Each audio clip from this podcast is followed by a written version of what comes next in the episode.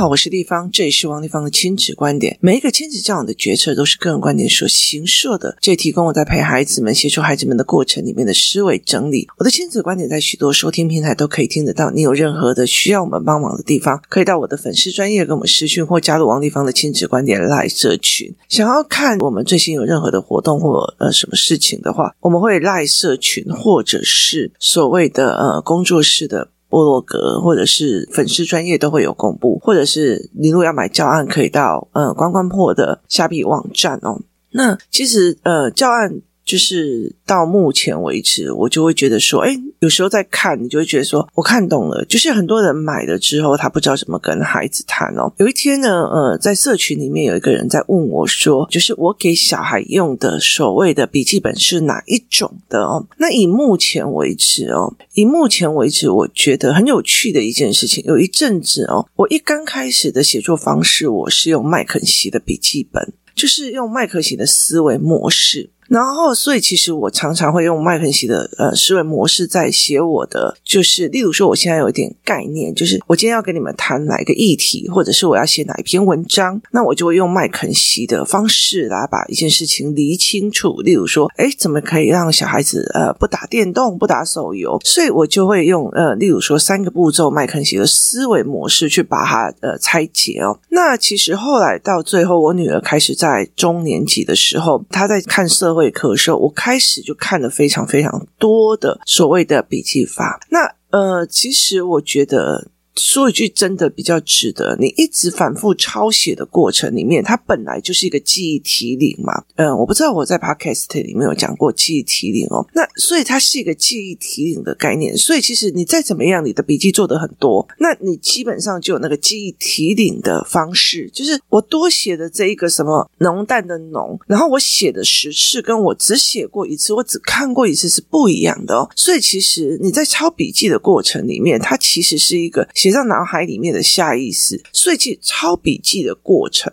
本身，它其实就有办法协助孩子温下来去做。可是它有两种的一个模式点，它的模式点在于是什么？你知道吗？它的模式点在于是说，好，在孩子们的前面的过程里面，他到底认为这些笔记是。你叫我抄的，我要抄的，还是什么样的状况哦？那后来我在研究的过程里面呢，我就忽然发现一件事情哦，康莱尔有康莱尔的笔记本，然后呢，东京大学有东京大学的笔记本。京都大学有京都大学的笔记本哦，我忘记是京大还是东大，他们的笔记本会放在他们自己所谓的他们校内的类似福利社那样子的东西在贩卖，所以其实他们会放在他们那边贩卖。那我就一直在想一件事情哦，为什么这些所谓的呃让我觉得很厉害的一些学校会有专门出他们的笔记本？那其实，呃，对我来讲，写笔记就是写笔记嘛。错题有错题本的思维模式，写笔记有写笔记的思维模式。所以我就开始去研究了各种的笔记法，然后各种的思维导图哦。所以我就去开始研究这些事情哦。如果如果好，你是注射式的思维模式的。反正就是呢，笔记法这这边就是要写什么，那边就是要写什么，这边又要写什么。对他来讲，他也会抄写，他也会一直写，一直写，一直写，一直写。可是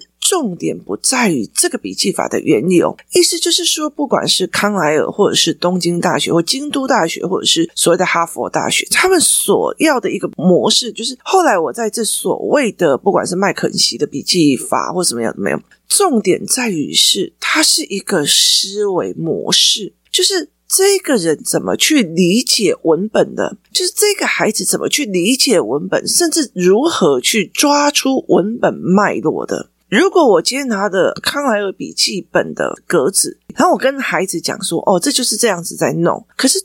跟他的思维模式是不合的，那其实没有什么用，因为他就是抄写。但是有用的一个地方，是因为他抄写而记忆反复提领到自己脑海里面背进去。可是真正在这些领域上的人，他们很大的一个原因是一个思考方法论，就是我用什么方法去抓住脉络。例如说，麦肯锡的笔记法，它是三个阶段的。意思就是说，一刚开始的前因是什么？所以我必须要在客人来的时候，我去抓住他在讲话的背后目的，他所一堆抱怨中隐含的卡点，他所一堆批评小孩的，例如说以我自己的观点，他所一堆批评小孩、批评家里、批评怎么样，或者是他在那边前面哦，我就很可怜了，你就不知道我的小孩对我做了什么。好，我就必须要去马上把他的点抓出来，他的个人性格是什么，他的处理事情的方式是被害者思维还是解决事情思维。好，这些字都弄了。那接下来第二个阶段就是，那我要如何去做？就是我要如何去做？最后面的是私行记者。那例如说，你们来看我的文章，就我想我遇到了什么问题，然后我曾经在我的年少的时候，我的生命故事里面曾经遇到了什么问题，然后接下来我再看到小孩的问题，后来我终于懂了，它是一个思维脉络的训练。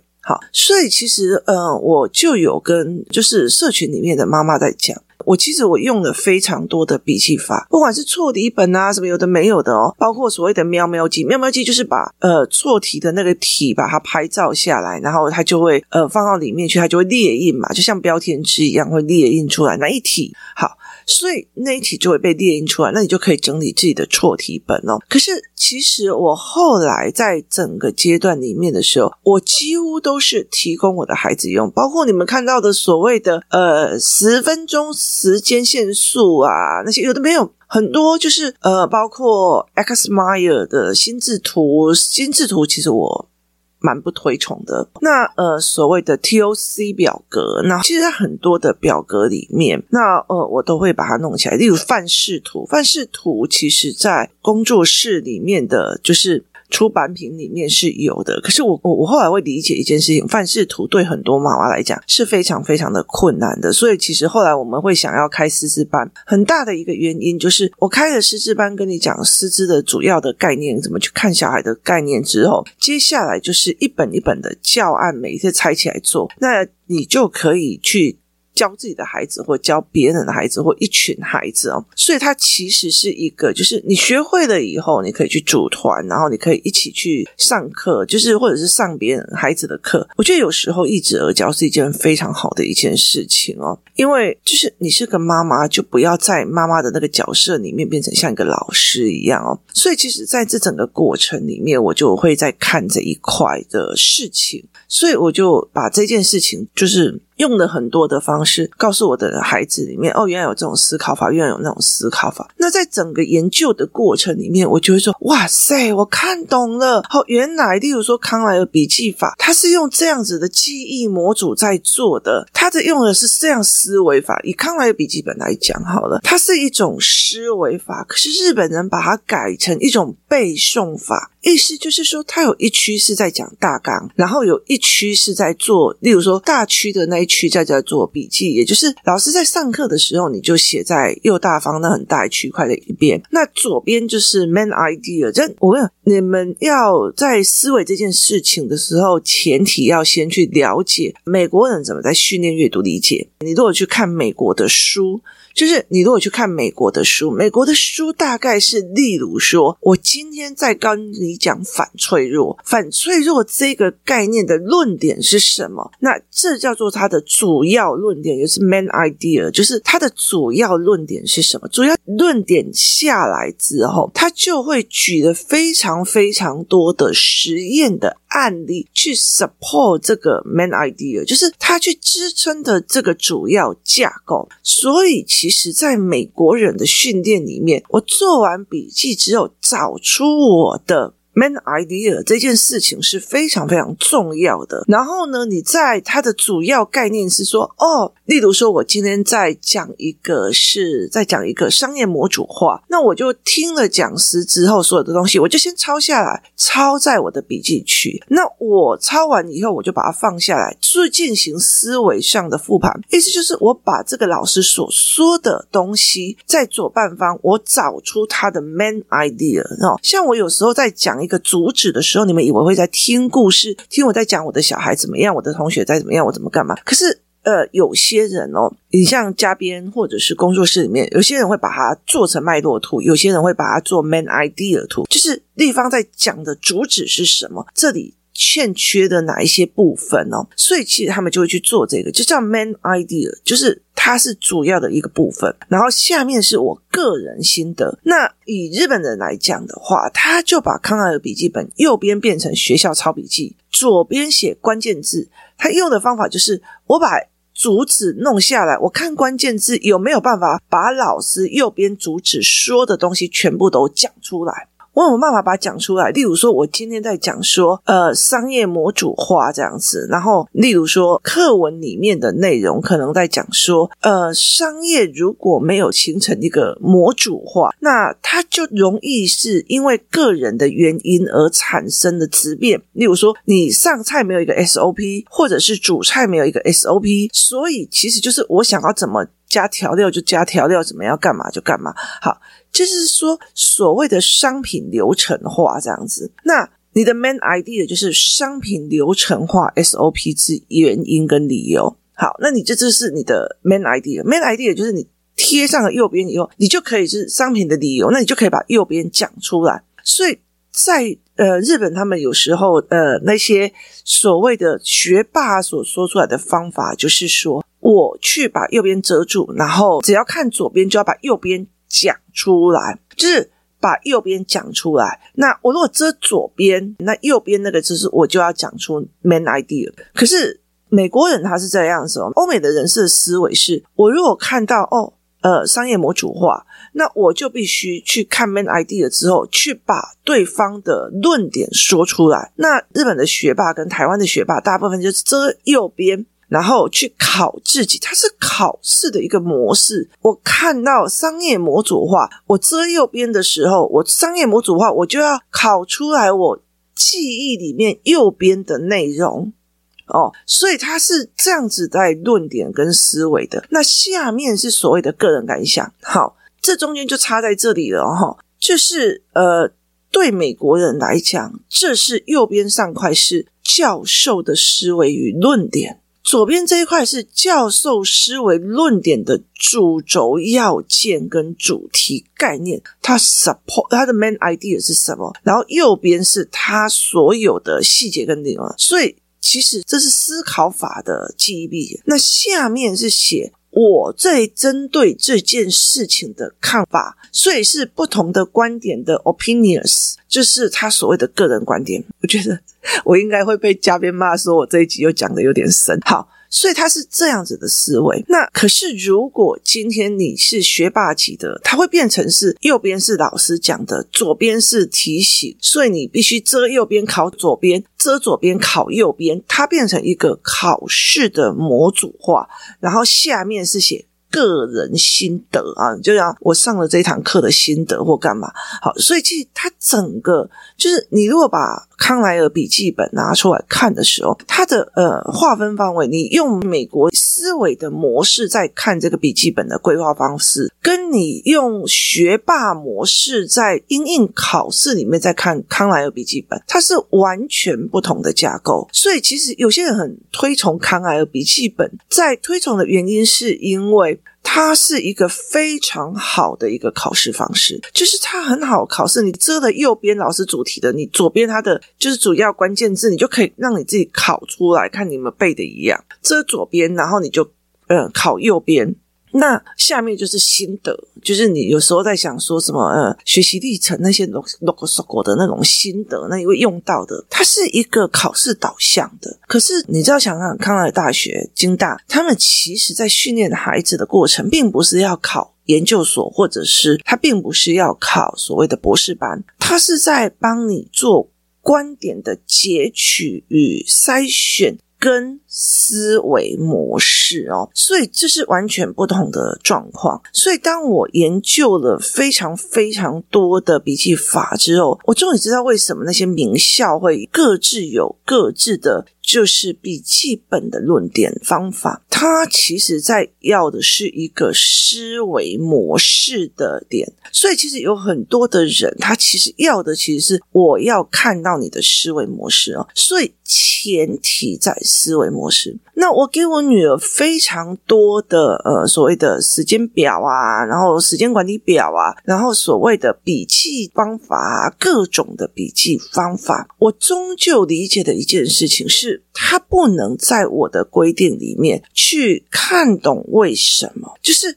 我不能规定她该用什么方式写笔记，而是。我应该去协助他，他怎么理解这个课文，或者是怎么理解老师说的事情，而把它做成他的思维模组哦。那我也讲过一件事情，就是我的女儿上高中之后，因为我早上五点半起床，五点半起床，我就会开始就是读一些我自己要读的书，或者是进展我一些我要看的影片。在这整个过程里面，我在做的过程，我女儿就要跟，所以她其实已经在做商业模组的画笔记。这样子，我们家一个人有一本所谓的 A 四纸的，就是那一天我在呃社群上 po 出来的影片哦，就是我们家一人，就是除了呃爸爸之外，我们家一人有一本哦，我的那一本就是更厚，它是两本的厚度。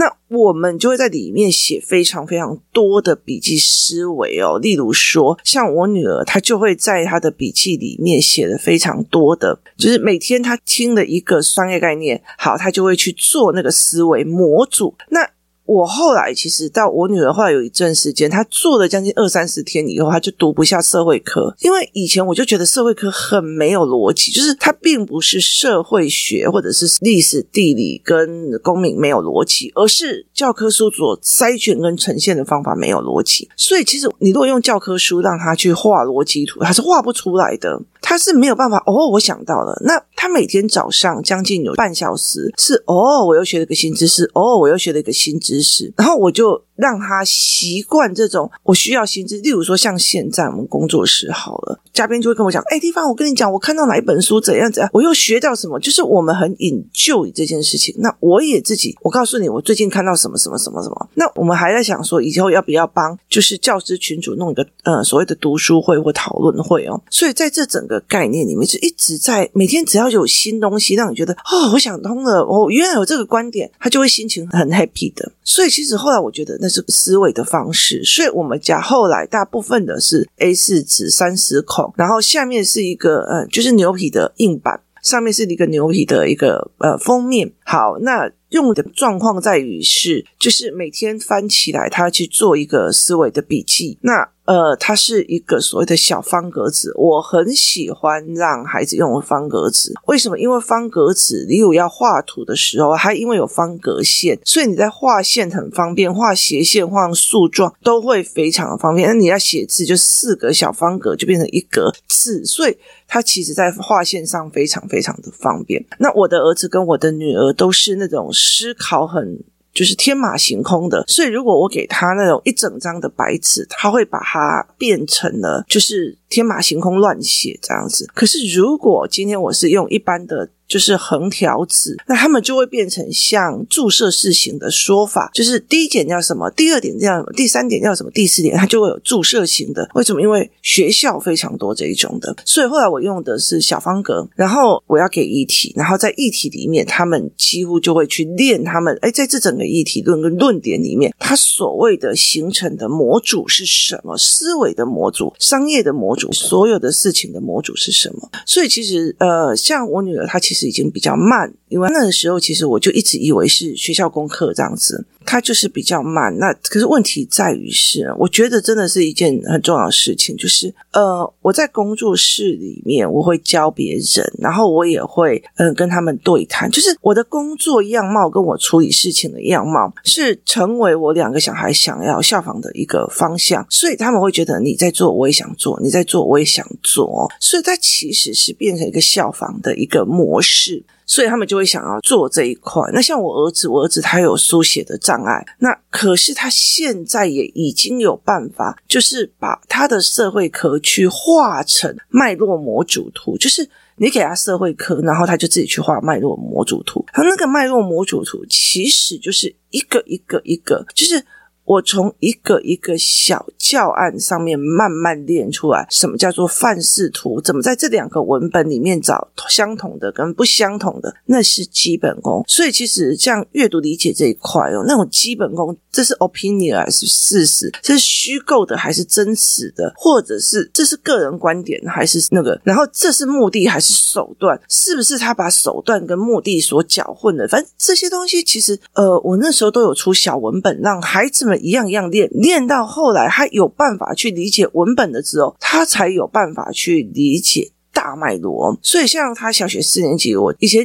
呃社会科、自然科，我会帮他们自己出教案，然后当他们来用。可是现在我发现，其实课本拿给他，他自己就会画脉络图，只是字很丑，然后常常会掉字，因为他的眼睛对焦其实是有问题的，就会一直掉字哦。所以在这整个过程里面，我就会用这样子的方式在用它。那我其实很重要的一件事情，现在在谈的一件事情，就是笔记是一回事，就是。格式是一回事，它是死的。你如果用思维模组的方式去把它写进去，它就是一个思维模组的整理，就是康奈尔笔记本，然后东京笔记本，然后麦肯锡笔记本，还有哪几个啊？反正我就是我，我印象深刻的是，哦，例如说子弹笔记呀、然后九宫格笔记法啊，反正那些所有的东西，其实就是在讲思维模式。可是，呃，台湾就是。考试取向的这几个国家，就台湾啊、日本啊、中国啊，他已经把这些笔记本用成一种。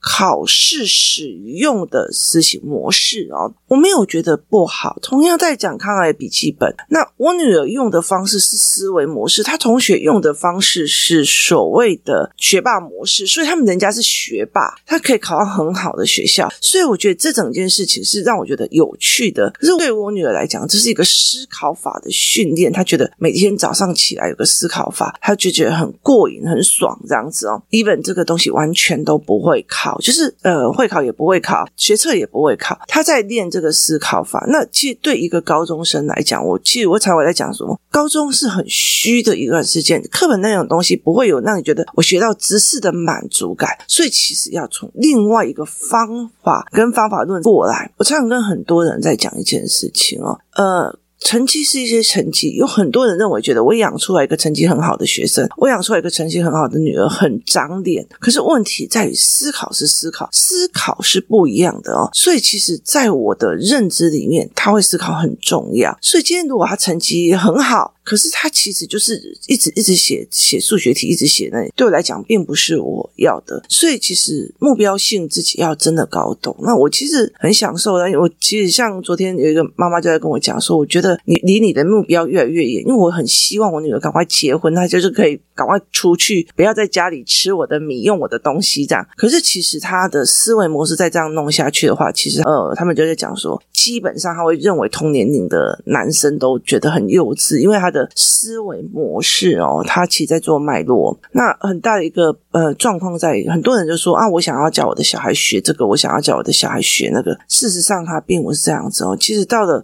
四五六。六，然后国中、高中之后，他并不是你想要让他做什么就会做什么的，它取决于你前面十年的亲子关系的经营模式。所以其实，呃，像我的教案，例如说，有很多人跟我讲，哦，我要这个范式图的思维模式，我认为这个教案很好。可是问题在于，是我清楚的知道说，有些妈妈没有办法跟自己孩子对谈了，这才是一个最重要的问题点。你连对谈都没有办法对谈，你怎么去跟他谈？我们来学这个，所以他前面的要件是很重的哦。我觉得要想一件事情，孩子是我们养出来的，养成这个样子一定有原因的，一定我们有修正的一个地方，而不是这个孩子在刁难你。所以，如果在讲说，哎，笔记法是什么或干嘛，那很大的原因是。前提是思考法，思考法的前提是对话，对话的前提是语言。那这是一步一步都没有办法避免的必要要件，这是一步一步往上来的。所以，其实我觉得，呃，笔记是一回事，他的思考法是一回事。你的亲子关系没有让他觉得，其实哦，我好想跟我妈一样，我也好想练这一块，我想我跟我妈一样，思考模式是这个样子，我好想跟我姐姐一样思考模式也是这个样子，就是你们的亲子关系有没有好到啊？你不能写啊，那个写啊，那个王丽芳的作品，你那写啊写啊，那个你就会跟人家他女儿一样，事实上是不行的。我觉得很多时候并不是他写不写的，很多时候是他听不听得进去别人给他的建议，